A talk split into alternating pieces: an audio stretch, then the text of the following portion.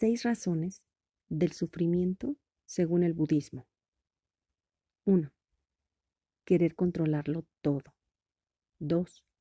Desear que las cosas sean como tú quieres y no como son en realidad. 3. Aferrarte a lo que no puede ser. 4. Desear que el pasado sea diferente. 5. Querer que otros sean como tú quieres que sean. Y 6. No aceptarte como eres en todo momento.